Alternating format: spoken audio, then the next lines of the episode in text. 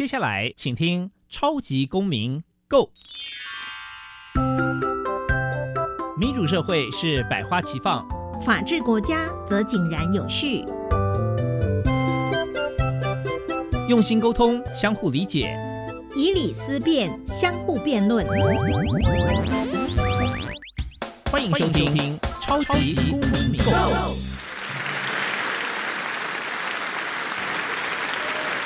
各位听众朋友们，大家好，欢迎再次收听《超级公民购》。本节目受教育部所委托，由国立教育广播电台以及财团法人民间公民与法治教育基金会联合制播。我是节目的主持人苏格格苏明祥。各位听众朋友，对于反贪腐的了解有多少呢？什么样的行为会与贪腐有关？今天节目我们特地邀请到世新大学行政管理系的教授，也是台湾透明组织常务理事陈俊明教授。还有刘宏杰大律师一起来讨论这个议题。民间公民与法治教育基金会是以推广民主基础公民行动方案系列为中心，培育未来的公民具备法律价值以及思辨的能力。本基金会成员也受邀到校园对教师做相关的法律宣讲，促进校园中的民主法治精神。除了每年固定举办全国公民行动方案竞赛，并且不定时的举办教师研习工作坊，希望与社会各界合作，推广人权法治教育。接下来进入小小公民庭看厅。小小公民庭看厅，在这个单元，我们将会带给大家有趣而且实用的公民法治小知识哦。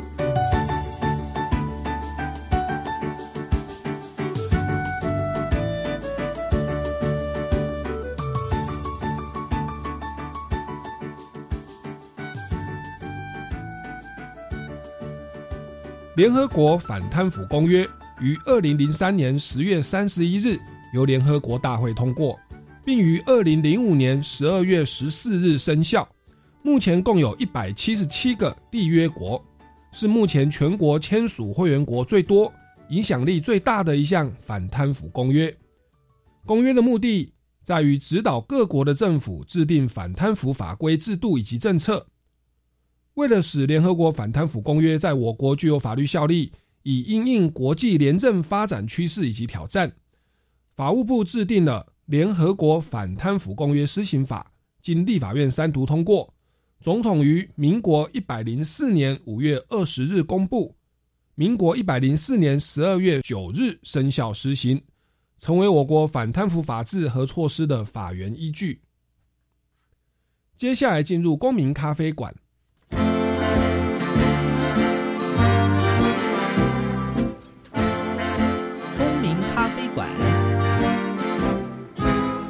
杯咖啡，跟我们一起在公民咖啡馆分享近期最具代表性的公民时事。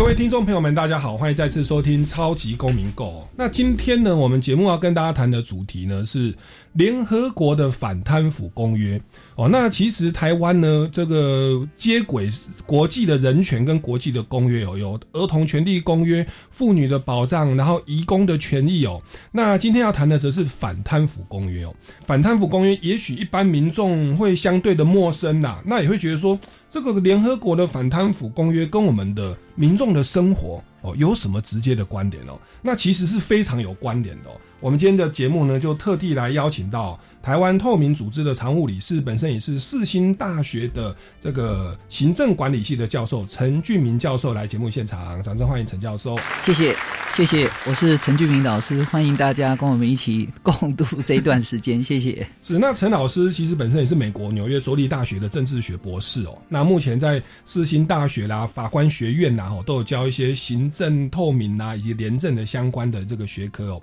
那待会有很多的丰富的内容可以跟各位来介绍。那我们第二位大来宾呢，则是这个智行法律事务所的合署律师哦，刘宏杰大律师。各位听众朋友，大家好，我是刘宏杰律师。是。那刘大律师本身有非常多的实务经验哦，待会也会跟我们来分享哦，这个所谓的反贪腐公约，它在我国的这个相关的国内法实定法上有有什么样的一些具体规定，甚至都可以分享他也许有经办过的一些相关的案例哦，阻止我们的听众朋友来参考，不要不小心触法了哦。好，那我们想说，一开始呢，还是来先请教一下这个陈老师陈俊明教授，就是这个国际的反贪腐公约，它的整个成立的，就是制定的原因哦，然后怎么样在我们成为我们的国内法？那它的主要的精神是什么？来，有有请教陈老师。是，嗯、谢谢主持人。呃，其实各位，我想在座的或者是我们听众啊，大概都应该会听过这几个字啊，叫做贪官污吏。是，啊，我们也常常觉得说，哎，政府官员是不是都是黑箱在作业啊？那这些其实都跟我们今天要谈的所谓联合国的反贪腐公约有关系，因为政府的有权力执政的人，嗯他就有资权力去做我们人民缴的税，也就是所谓的资源做分配。那所以呢，有些时候如果这个分配的过程里面可能没有办法让整个程序透明、公开，让所有纳税人都知道，那这个中间恐怕就有这样的一个机会啊、让所谓的贪官污吏这种状况出现。嗯那另外一个就是说，我们在这个程序上如果不是很透明，你可能也会因此对政府产生了不信任，你就是始终怀疑他们一定有一些特权，他们一定有一些我们一般老百姓没办法掌握到的资讯或者管道。那甚至我们还听到有些时候不是在这个股票里面有所谓的内内线线交易啊，是这些都会牵涉到不透明、不公开。所以我想，这个是我们一开始在讲这个联合国反贪腐公约为什么会被提出来很重要一个原因。嗯但是这个公约本身，因为刚刚主持人有问到，它其实是在二零零三年啊，民国九十二年的时候，嗯在联合国通过的。当然，各位可能会觉得奇怪哦，联合国，可是我们在台湾的中华民国并不是联合国的会员，嗯为什么这个所谓的联合国的反贪腐公约会在我们今天的节目里面被提出来？甚至刚刚主持人还在讲这个公约很重要。那主要的原因就是因为，呃，它所在里面所涵盖的很多很多的规范，其实是只要你是一个国家，只要你是一个国家里面人民都应该要去关心，嗯因为它就是我们一直讲政府贪官污吏或者有特权、有黑箱作业，能够慢慢的减少，甚至降到零这样一个愿景的一个很重要工具的第一步。所以我，我觉得这个词这个阶段在谈这个问题非常非常的适合。那更重要一点就是说，这个反贪腐公约，我们不是联合国的会员国，呃，可是我们有注意到一个现象，在两千零三年，它让联合国所有的会员国都签署，让它真的变成公约、公共的约定，大家都要遵守的。以后，其实啊、呃，它突破了一些在国际上我们签约，但是这个因为联合国，我们讲国际法，其实很难在国内能够确实执行。嗯约签的是一回事，但你这个国家要不要遵守，其实没有太多的这种所谓的惩惩罚的机制。嗯万一你签的不遵守，好像其他国家也不能对你怎么样。那当然这牵涉的问题比较多，可是这个公约最有意义、最难得的地方是，它居然让这个签约的一百七十七个国家啊、几乎就是联合国会员国全部了。嗯他们都把这个本来是在外面由外交单位签的约，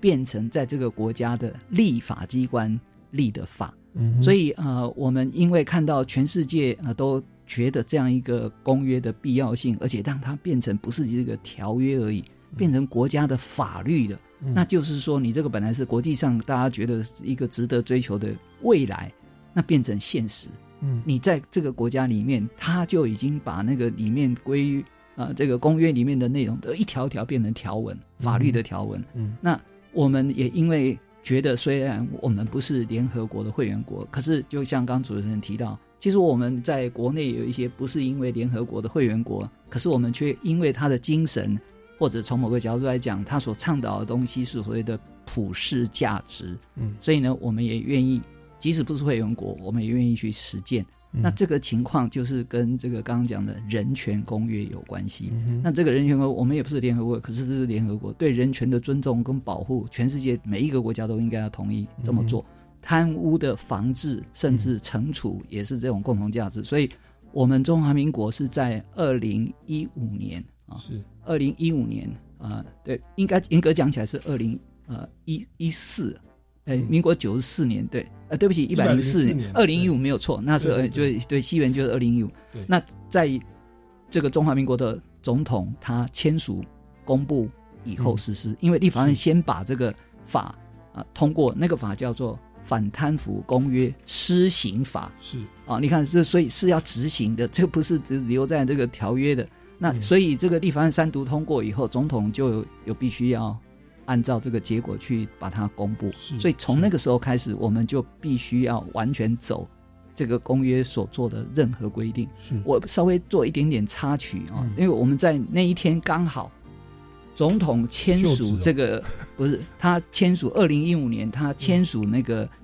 反贪腐公约由立法院三读通过生效这个法律反贪腐公约实行法对。的二十五分钟之后，嗯，我们刚好人在总统府，哦因为那一天那个时段，呃，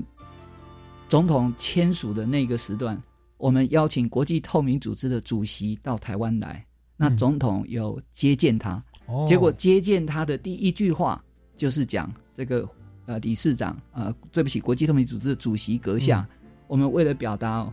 对您来访的重视，是。我刚刚二十五分钟之前刚刚签的这个，所以所以这是表达我们虽然不是会员国，但是我们愿意就是遵守这个啊、这个对我们所有人来讲都是普世价值。我们希望我们的政府更亲民啊，能够让民众都可以因为政府的透明公开、啊，对政府有更多的信任，我们也会对整个。啊，社会秩序的稳定有帮助。那是讲这句话，所以我印象非常深。顺便做一点补充，谢谢。台湾虽然不是联合国的会员国啦，但是我们在追求这个普世人权价值哦，绝对是不遗余力、不落人后啦。哦那也是台湾这个中华民国得到国际的认可跟支持的一个很重要的原因。我们是一个共同价值的确实确实，那其实谈到反贪腐哦，我我之前有看历史剧，那历史剧里面就演到说啊，为什么清朝末年的的军队哦，怎么打怎么输哦，怎么打就逃亡，说是因为里面它是层层剥削，就是比如说军人的薪水一个月三万块。但是从上面的将军开始就先抽一层哦，然后下面的主再抽一层，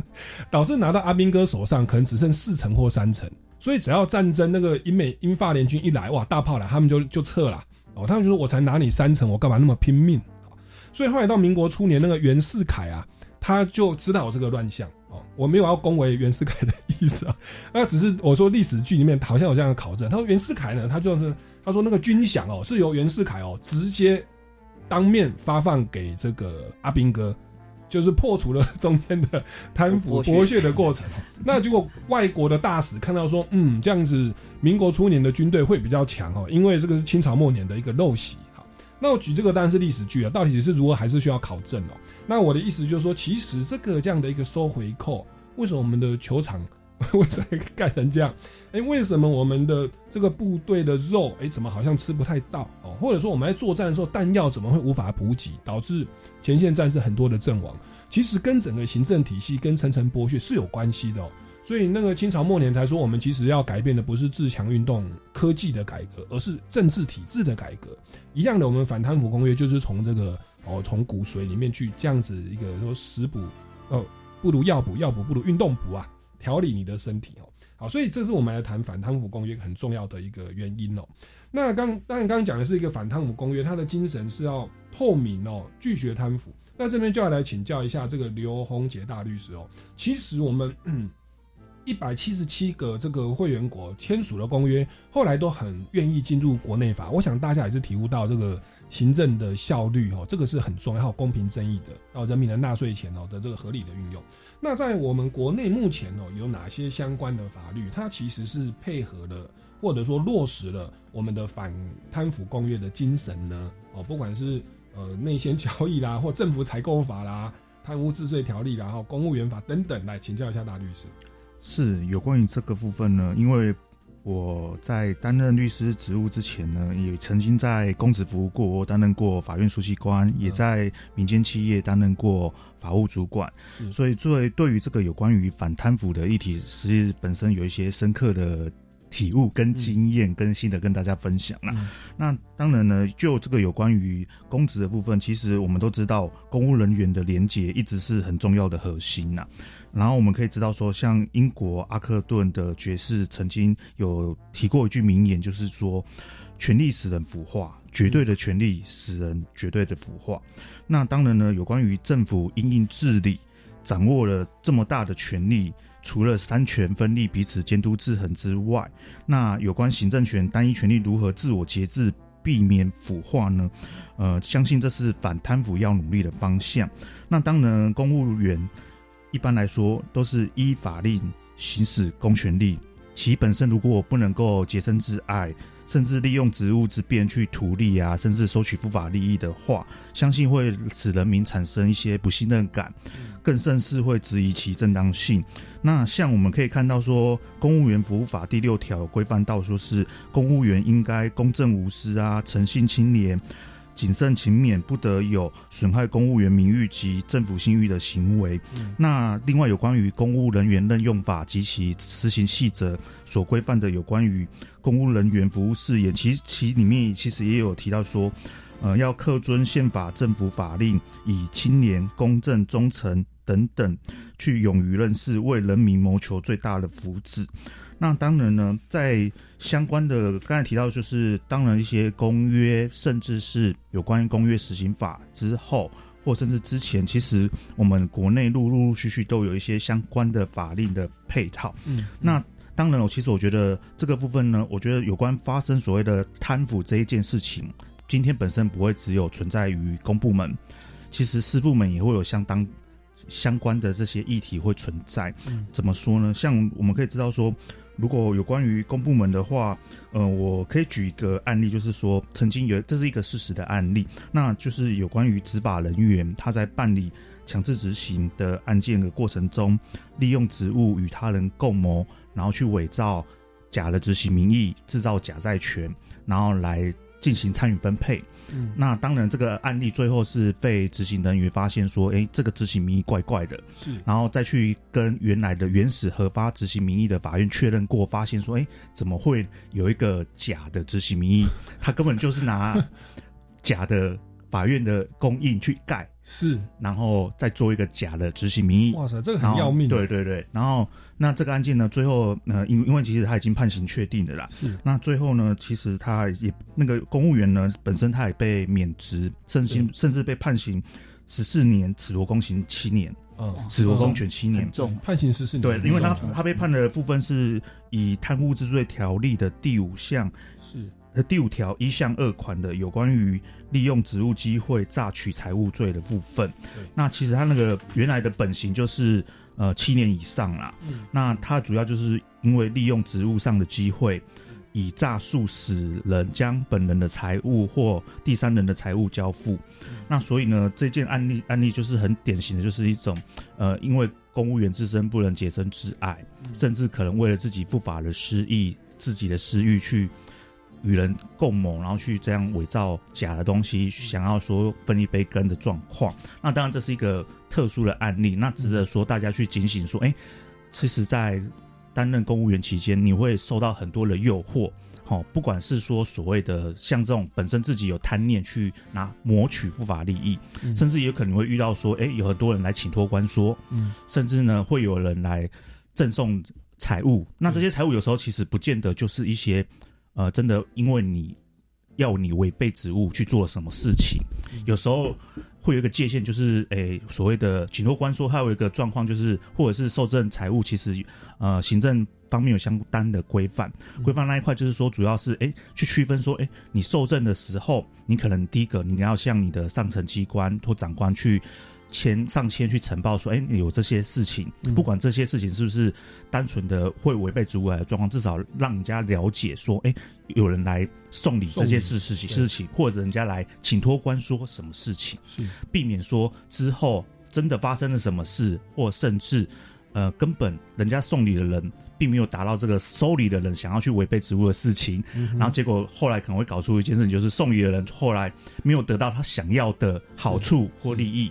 那反倒去诬赖说：“哎，这个收礼的人他收了我的礼，然后去可能要去违背职务之类的，然后反反咬他一口。”所以有时候这也是一种自清，事先可以自清的方式。我这边可以插播来请教一下刘大律师哦，您刚刚就谈到这个送礼的部分我我我想到。因为其实我在这边主持节目第四年、第五年哈，有一次就不晓得是妇女节还是怎么样哦，我就拿了一个蛋糕哈，要请我们里面的工作人员吃啊。我说妇女节吃一个蛋糕，结果呢，我们这个长官很可爱啊，他说哦不行不行，因为呢哈，嗯你们这个节目是你是我们这边的那个等于是是招标的人员呐哈，我们是公务员，我不能拿你的好处。我说就一个蛋糕啊，我们平常就这样吃啊。他说不行不行不行哦。所以我这边的请教，我觉得这个是要给我们教育电台一个赞叹啊！我得请教一下刘大律师，就是我们目前是说一点点好处都不能拿吗？还是说我经常看到说五百块以下可以哈、还是说它有没有一个界限？或者说我们就是拿了好处，您刚刚说要呈报，那这个是不管是大礼小礼，我们都要这样做吗？哦，我们这目前的规定是什么？我想这第一个哈。第二个问题请教，您刚刚提到的那个案例说，那个执行不晓得是执行员还是书记官哦，他伪造了一个执行名义，那当然算是违背职务嘛，收受贿赂。那也要跟听众朋友来介绍一下，如果我是只收受贿赂啊，可是我还是我还是合法的执行职务，那这样子又是合法的吗？是有关于刚才主持人提到这两点呢，我其实首先针对有关于那个受赠财物，就是收礼或者就有人来送礼这件事情呢，呃，特别是有关于公务人员的话，它有一些规范，这个部分可以去参考有关于呃受赠财物事件处理程序呢。哦那它是刚刚你会区分说这些受赠财物的状况是跟职务有利害关系，或者是与职务上完全没有利害关系的状况去区分。那当然呢，原则上就职务利害关系的部分呢，原则上是不得去要求契约或收受任何的馈赠。这个，所以那个蛋糕也是不行的。对对，应该是说看这收这个蛋糕的是它是跟你的职务上有没有利害关系 OK 去做区分。那如果另外一面来讲，就是与职务上完全没有任何利害关系的状况，他可能会有区分说，哎、经常是跟平常就常常在来往的亲戚或朋友，嗯。或甚至是不是常来往的亲戚或朋友，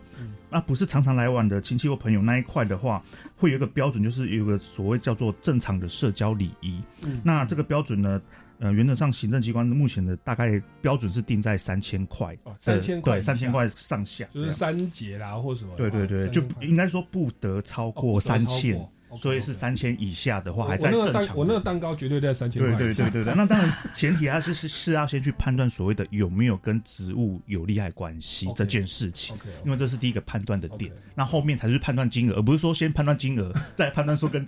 对不对？你不是说金额对了我就收了，那也会有问题。可能要看他送这个礼的目的 OK 是什么。好，如果单纯真的只是哎，有时候我们这么说好了，就算也许主持人呢有人来探班买一杯饮料。对对对。对对对，他他没有完全没有跟你有呃业务上的来往，甚至跟职务也没有任何利害关系。嗯。那再来就可能就是看是不是平常就在交往的亲戚朋友嘛对，或者是完全没有交集，然后突然来访的一个陌生人，嗯他大概这样的状况去判断。好，那另外就是刚才有关于提到，就是有关于那个呃涉及没有违背职务的话，对对有关违背拿职务的？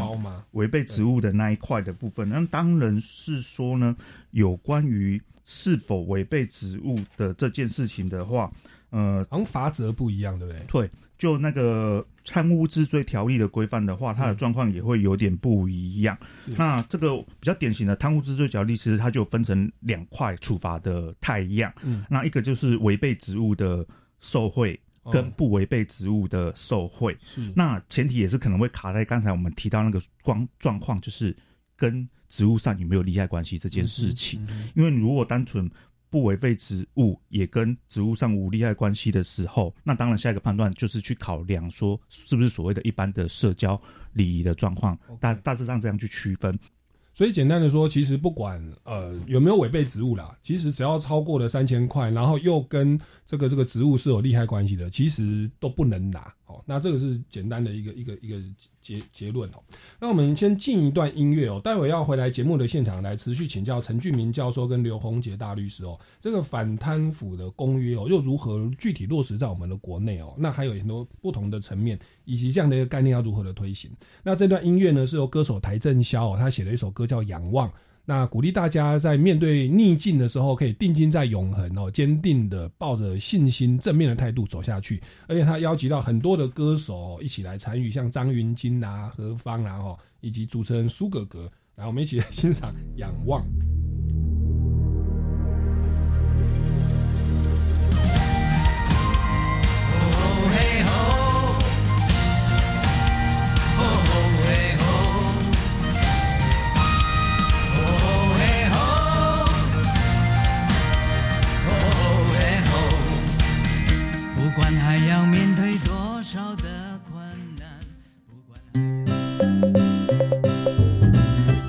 巴嘎巴，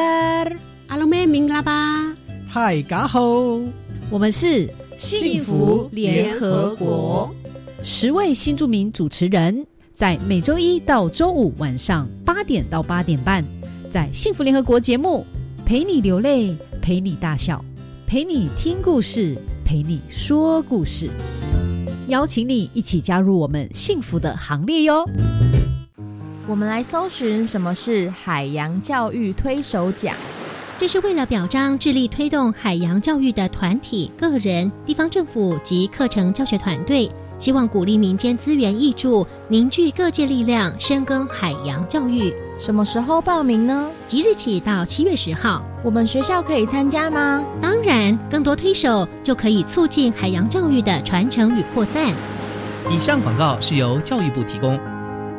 啊，天冷最适合吃姜母鸭了。哎，姜母鸭有加米酒，等一下千万别开车。一点点没关系吧？酒驾零容忍，酒驾罚还高，还有可能吊销驾照。而且如果有酒驾记录，投保强制汽车责任保险的保费将加费三千六百元，累加次数无上限。你呀，还是搭计程车吧。酒后驾车伤人害己，千万不要因为一时酒驾的错误行为，带给自己、家人及受害人一辈子的伤痛。若有相关问题，可拨打免付费服务电话零八零零五六五六七八询问。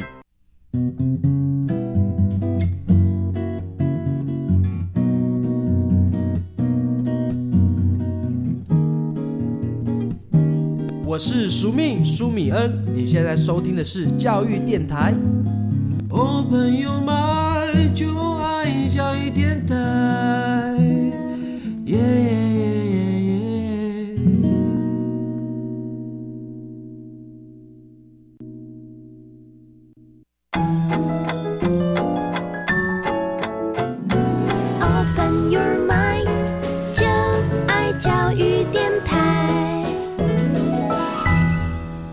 各位听众朋友们，大家好，欢迎回来《超级公民购》。那今天呢，我们要来聊一个哦，看似非常遥远，但是实则跟我们的民众的生活有可能哦息息相关。就那个犯罪与否就在你身边的这个一个主题哦，叫做啊联合国的反贪腐公约。那刚刚这个刘宏杰大律师有跟我们来分享到，就是。我们有的时候在这个公家机关哦，甚至是私人啊，主要是公家机关啊，我们去这个有职务上利害关系的时候，我们觉得去馈赠一些礼物哦。如果与刚好那个人可能刚好是你的上级或承办人员，其实这个是有可能你会变成行贿罪哦，而且你的金额又可能超过了三千块，也超过了正常的社交的一个范围，其实你就要小心，这个东西有可能。我们就会认为说，它是造成的你的主管的长官或承办的单位，他在执行职务的时候，可能有意无意的就会有一些偏颇。那其实这个就是一个有可能会造成一个政府的贪腐哦，或者是不公义的一个现象。所以我们的这个贪污治罪条例哦，以及公务员法其实是有相关的一个规定哦。那那这是刚刚我们刘宏杰大律师所说的，有没有需要补充的？嗯，好，没有，没有。好，那我我最后一句比较好。那这个。这是我们刚刚这个刘宏杰大律师所说的。那我想这边要来继续来请教一下陈俊明教授，因为我们聊到说联合国的反贪腐公约，OK，我们直觉就会想到，那我们的国内法就是贪污治罪条例嘛。但是这个陈老师其实提到说，这个反贪腐公约它的一个是精神其实是要透明。那是不是也跟我们听众朋友再来介绍一下反贪腐公约它的具体的规范内容？有哪些面向或具体的内容呢？像我们看《儿童权利公约》，OK，有休息权，有人身发展权，有什么什么权，然后我们会有一整套的法律制度去配合。那一样的，我们反贪腐公约它的不同的面向又有什么内容可以补充？呃，我想讲到这个问题，有有几点真的蛮重要，需要补充一下。因为这个反贪腐公约，那刚刚讲了，在所有联合国会员国，包括我们这个不是会员国的国家，都已经把它变成法律了。那各位如果有兴趣的话，其实可以 Google 一下啊。那现在中文版在我们 Google 都可以 Google 得到，它的内容相当多。嗯，如果我没记错，它是八个 chapter，八个章，哇，大概有七八十个条文啊，所以相对来讲是涵盖非常非常完整的。那比较特别的是，这个法它其实我们叫做反贪腐公约施行法。它其实有几个是我们过去啊各个国家，包括像律师或者是我们检察官或者法官在办这些案子的时候比较伤脑筋的一个部分。那在这个法里面都已经把它从某个角度来讲，去专门针对他开的药方啊。譬如说，简单最简单一件事情就是，我们过去有听说过，有些贪官污吏，他即使不管是按照贪污治罪条例，或者是刑法的有关贪污罪的部分去啊接受判刑、执行了，可是有人会说，他可以用你不管刚刚讲的十四年或者是二十年。他关的刑期满，甚至中间还可以假释哦。当然，贪污是不是可以假释，也许有另外一个问题。但是重点就是，他即使服完刑期之后，其实他可以去享受他过去贪污的东西，而且移到境外的。是啊，各位都听过，有一些国家是我们所谓的这个贪污犯，对对对，还 贪污犯这个逃避的天堂，像瑞士啊、新加坡或者英国有所谓什么什么什么岛的这个群岛的这些国家或者地区。他们都有很多，因为要针对这个啊存款人，或者是这个就是把钱放在他这边，要有很多很多的保守这些隐私或者呃个人的身份这种义务。他用这种方式来阻挡你去追索这个所谓的贪污的款项。对，没错。可是这个公约很清楚的规定，而且是重点中的重点之一，就是资产贪污的资产全部要 return，要返还。是一毛钱都不能少，对，这个是要追到底，所以也改变了过去。像瑞士有很多这个银行就专门做这种，甚至我不晓得各位在几年前有一个巴拿马啊，有我不晓得有一个律师事务所在巴拿马的这个就两位律师主持是事务所，他把全世界不知道多少国家的政要啊，他们把钱都存在哪些地方都呃各个就是后来因为那个有有人把它揭露了，就才看得到哇，原来全世界这么多重要政治人物。啊，那都把钱放在哪边啊？那这个都是我们在这个反贪腐公约里面啊，这个针对我们长久以来，就是说那些贪污的人啊，他贪了大笔钱以后，他真的就是愿意啊，我让你去判几几年，而且因为贪污罪要成案很不容易啊，就是要定罪他很难，因为那个证据的掌握不是那么容易，所以呃，其实很多国家这种贪污的罪啊，这个尤其是。我们在国际透明组织，呃，我顺便也讲一下，我自己是刚刚主持人介绍的，啊，国际性的一个反贪腐的组织。这个组织我为什么要特别提？因为它对我们现在讲这个所谓的国际的联合国反贪腐公约的这个能够签得成，甚至到最后变成各个国家的法律有很大的贡献。嗯，这个组织它是一个纯民间的组织，也就是我们一般知道的公共利益团体，它是为了公共利益而存在的。那所以呢，这个组织其实长久以来就倡导，你看它的组织的名字就叫做透明，嗯，它英文叫 Transparency International，就是国际透明组织，在我们台湾的翻译，它在全世界大概有将近一百个国家有分会。那台湾的这个啊透明组织就在啊我我刚刚主持人介绍我世新大学行政管理系里面，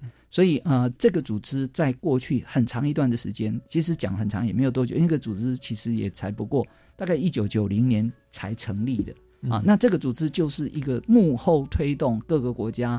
愿意在联合国这个旗帜之下，那不但通过公约，甚至还变成法律。这个组织真的是功不可没。那各位从这边要看到的是什么？公民，我们一般人都可以扮演让贪污减少这样的一个很重要的角色。嗯，他们也是跟我们一样，甚至他事实上就是像类似慈济功德会啊，或者世界展望会这种。公民的组织自己组成的社团一样，所以这个地方也给我们一些启示。政府如果真的要打贪污，除了你在自己内部有一些规范，我们用检查或者是呃司法的体系对他进行一些调查侦办，甚至还给他应有的刑度的判刑。其实更重要就是让他们不要有贪污的机会。这里面更重要就是说你的程序要透明。嗯。你该修改的地方要让民众知道，甚至我们要引进所谓资讯通讯科技，让民众在网络上就可以申办。因为这个网络的申办，其实有的时候是为了提升效率啊。那可是呢，它又带来了一个我们没有预期到的好的结果。对，那就是你从此以后，公务员要跟你索贿、索取贿赂，跟你说要这个要什么样什么钱，你可以说。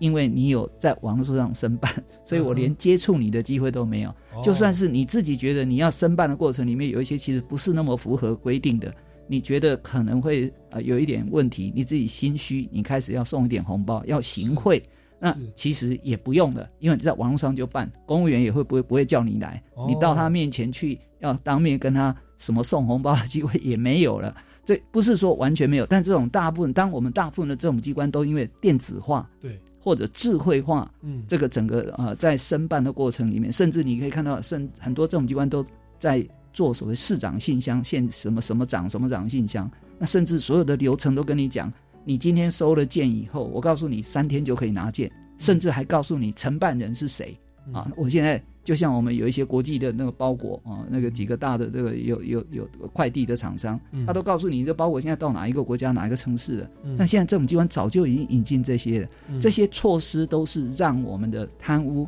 不要等到最后被判刑那个地方，嗯啊，才好像呃呃看到它的作用。其实，在前端的预防很重要。这个预防就是我刚刚讲反贪腐公约里面非常非常强调的一个部分。你不是等到事发，然后才对这些人想办法去定他的罪，嗯啊，你要事前就要避免。所以他们非常强调预防，这个预防就是教育。嗯这个教育就是我刚刚在我们节目开始之前跟主持人有稍微提到一下，嗯。像现在其实包括我们在台湾啊，今天教育广播电台是教育部所属的一个机关，嗯。那其实教育部就在推我们国际透明组织，其实长久以来在推的一件事情，你应该从小朋友在很小的时候就给他一个正确的价值观。嗯。那这个价值观，其实在我刚刚讲，教育部在这几年也请了我们在台湾某一些这个大学的院校里面的幼教系的老师，嗯那结合像包括我们台湾透明组织这些老师一起来帮助他们怎么样往下扎根。嗯啊，那譬如说我们在呃现在有一些呃那个应该讲幼儿园呢、大概四岁以上的小朋友，嗯，就进小学之前，大概四岁到六岁的小朋友就开始给他一些全新的这种教材。这个教材就是要融入他在生活当中的。譬如说，我们第一个讲所谓的廉政、清廉啊，这些东西不贪污，它到底是哪些字眼？那这些字眼有哪些意义？其实这个是我想很多包括政府的公务人员，他也不一定讲得出来。嗯那通常我们要对小朋友做教育，你一定要让他具象，不是抽象，要具体。所以这个地方我们也看到，呃呃，这个包括研究案的主持人老师和幼儿园的老师一起编了很多教案。当我们讲廉洁、清廉的廉、清洁的洁、廉洁这个字的时候，它到底是哪一个字？那这个字哦，我们廉当然自古就有了啦。刚刚那个主持人还在讲清朝这个，所以这个字其实我们是很早很早就有这个字，但它前衣养廉，前衣养廉没错。那另外一个就是它在国际上，它通常对应的字是 integrity，i n t g r i t y。这个 integrity 通常大概可以有四个层面的意思。第一个就是诚实，嗯，就是要诚实。你什么东西如果不诚实的话，你大概就可能衍生后面可能会跟贪呐、或者是有关系。嗯那这个第一个是呃刚刚讲的诚实，另外一个是正直。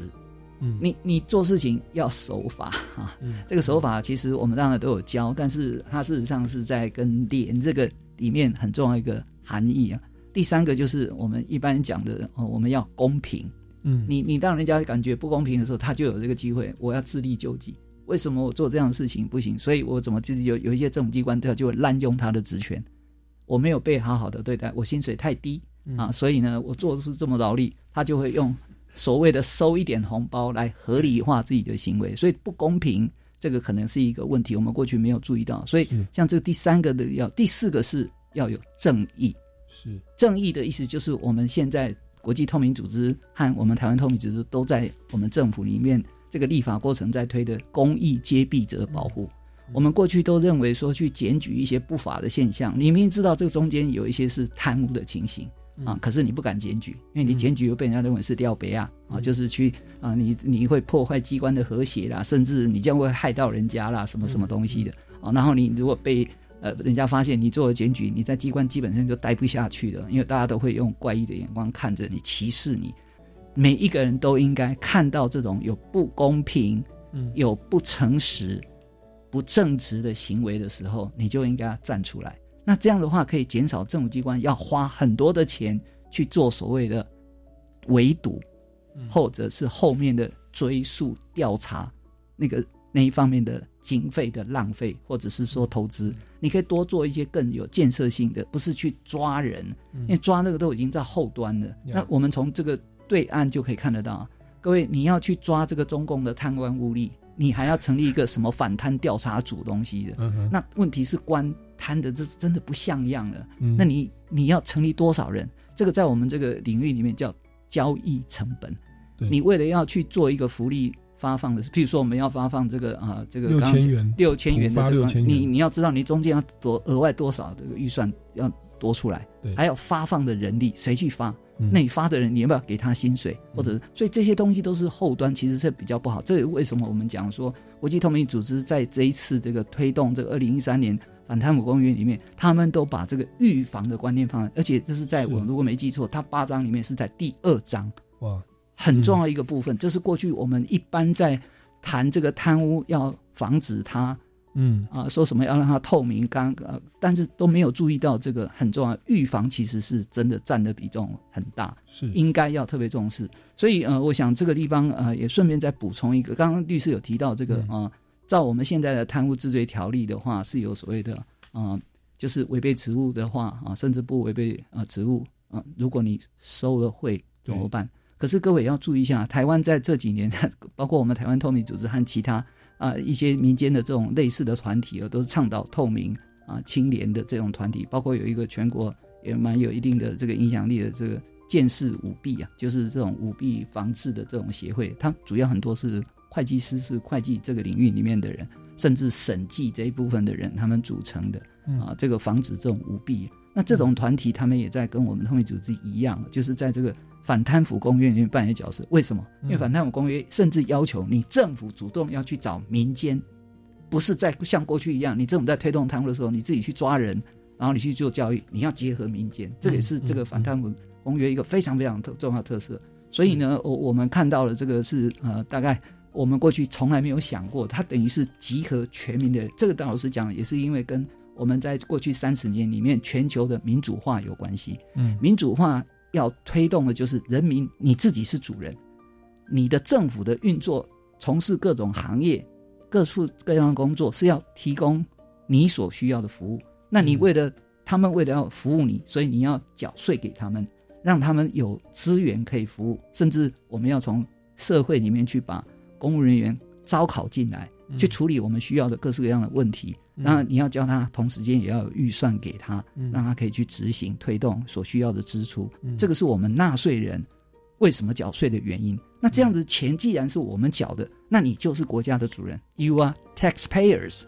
你是缴税的人，政府是用税的人。对，所以这个中间就变成我钱既然是我出的，那我就有权利要知道你钱用在哪里。没错，所以我们会要求他。公开 openness，另外一个是透明，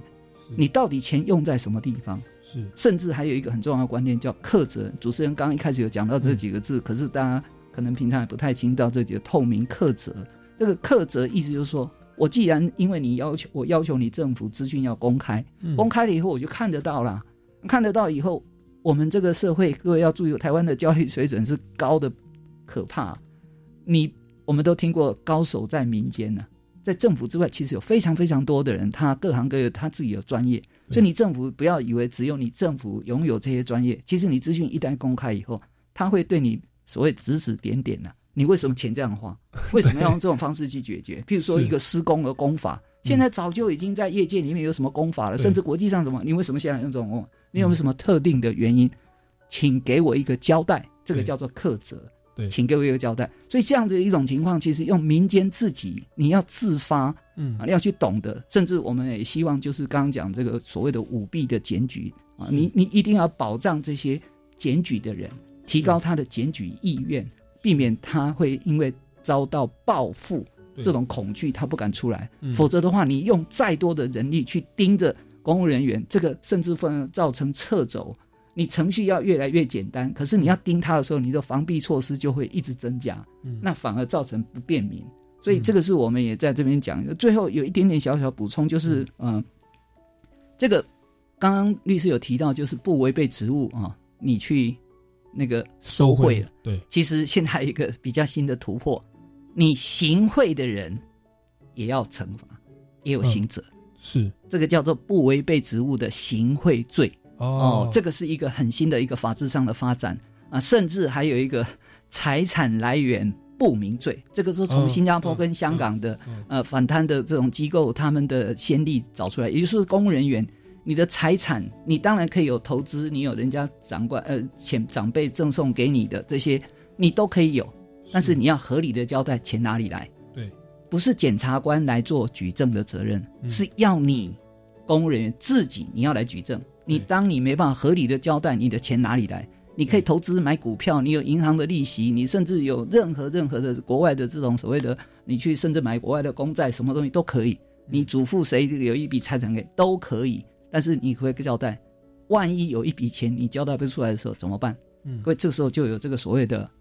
财产来源不不明明罪，所以我们这两个罪是老实讲，让我们有关贪污的法治啊，除了预防之外，你万一真的有这样的一种情况的话，它有更多的这种压制或者限制的这种存在。对，所以我们的联合国反贪腐公约它其实是很全面性的哦。我们一般所理解的贪污治罪条例，其实都事后的追惩。是，那其实伤害已经造成了，球场已经盖在那了，林哲轩已经受重伤，不能打经典赛哦。那对我们这这只是体育层面，那其他层面的？所以预防的部分，从教育。从民间力量的监督、政府的资讯透明公开，哎，我想到我前阵子陪朋友去新北市、啊、申请租屋补贴啊，嗯，我跑到柜台去哦，柜台人员跟我说这个请网络申办，我说我人人都到现场了，你看我去网络申办，他说对，统一网络申办，我不理解啊，我想说爱地球也要到这个地步吗？哦，原来背后其实还是我们反贪腐公约的对，因为公务人员他也怕，他也要避嫌。对对他明明你可以在网络上，你为什么一定要跑这里？他等一下还会担心说，是不是你到时候讲说是我授意你叫你来这边的？因为你明明可以在网络上帮，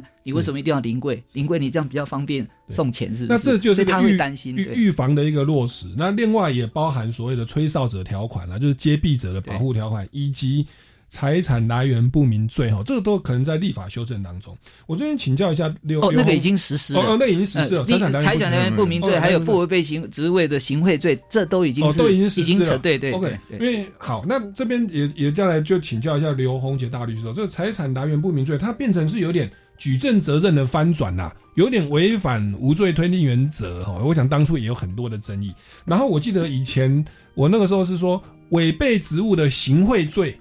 啊、那个行贿的人要被罚，嗯，但是但是现在是变成不违背职务的行贿罪也要被罚了哦、那甚至是不是有所谓的污点证人，好像自白还是怎样，可以免减减除一些刑责哦？这边来请教一下刘洪杰大律师哦，不管你在呃司法的实务上哦，呃或者是相关的法制上，可以跟跟我们来做一些回应跟补充。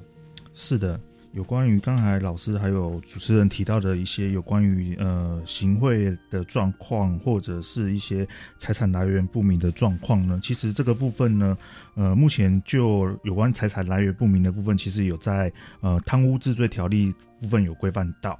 那这个部分呢，主要呃，其实我们可以参考公约的内容，公约内容其实呃已经有制定在呃第二十条的部分，就是有关于不法致富啊或财产非法增加或财产来源不明的状况。那这个部分呢，主要是在台湾呢，主要是规范在呃贪污治罪条例的第六条之一的部分的规定。那就是检察官呢，呃，在侦查发现呢，比如说公务员本人或者是配偶或其未成年子女，好、是公务员涉嫌犯罪及其后三年内有财产增加或收入显不相当的时候，能够命那个本人或者是就来源可疑之财产提出说明。那为无正当理由未为说明或无法提出合理说明或说明不实的话，会有所谓的呃。呃，这个条例是规范是处五年以下有期徒刑，哎对，其实是不算是一个轻的罪啦。对，嗯，那当然这个部分，因为有关于刚刚提到说，嗯，其实一般我们提到说所谓无罪推定，就是说，哎、一般呃正常状况下，应该不是由自己去证明说自己是清白这件事情。那当然，这个法规会变成说你自己要去证明你自己是清白的，这跟一般的刑诉的那个原则是很大的一个反动啊。那当然这个部分，因为其实我们会知道说，哎、像这个所谓自己的收入到底状况是怎样，其实老实说。一个除了自己知道以外，大概只有天知道。OK 所以所以没办法叫天来说明，我们只能请本人自己来说明这件事情，因为你不会，因为就一个第三人，不管是检察官甚至检警调他们来讲，你去看他的这些呃账户的这些交易明细的流向啊，你根本不会知道说这个钱到底进来或出去的出去的目的是什么。嗯，因为只有自己本人最清楚，哎，这个钱，哎，为什么有这笔钱进来？这个金额数额是做什么用？因为账面上的交易金额的明细是无法知道说它的法律上的原因是什么。嗯但当然有时候会有备注嘛，那、如果有一种状况就是根本都没有备注，你根本就看不出来说这个金额进出代代表意义是什么。嗯好、那当然这个部分呢，才会在这个条文规范说，哎、要我本人先来说明这件事情，因为他不不是说你，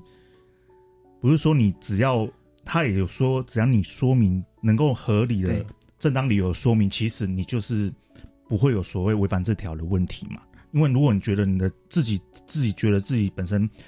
廉洁的话，其实就这个部分的说明，我觉得有时候是可能课与这个所谓的我们公务员另外一个就有一个所谓的我们在从事这个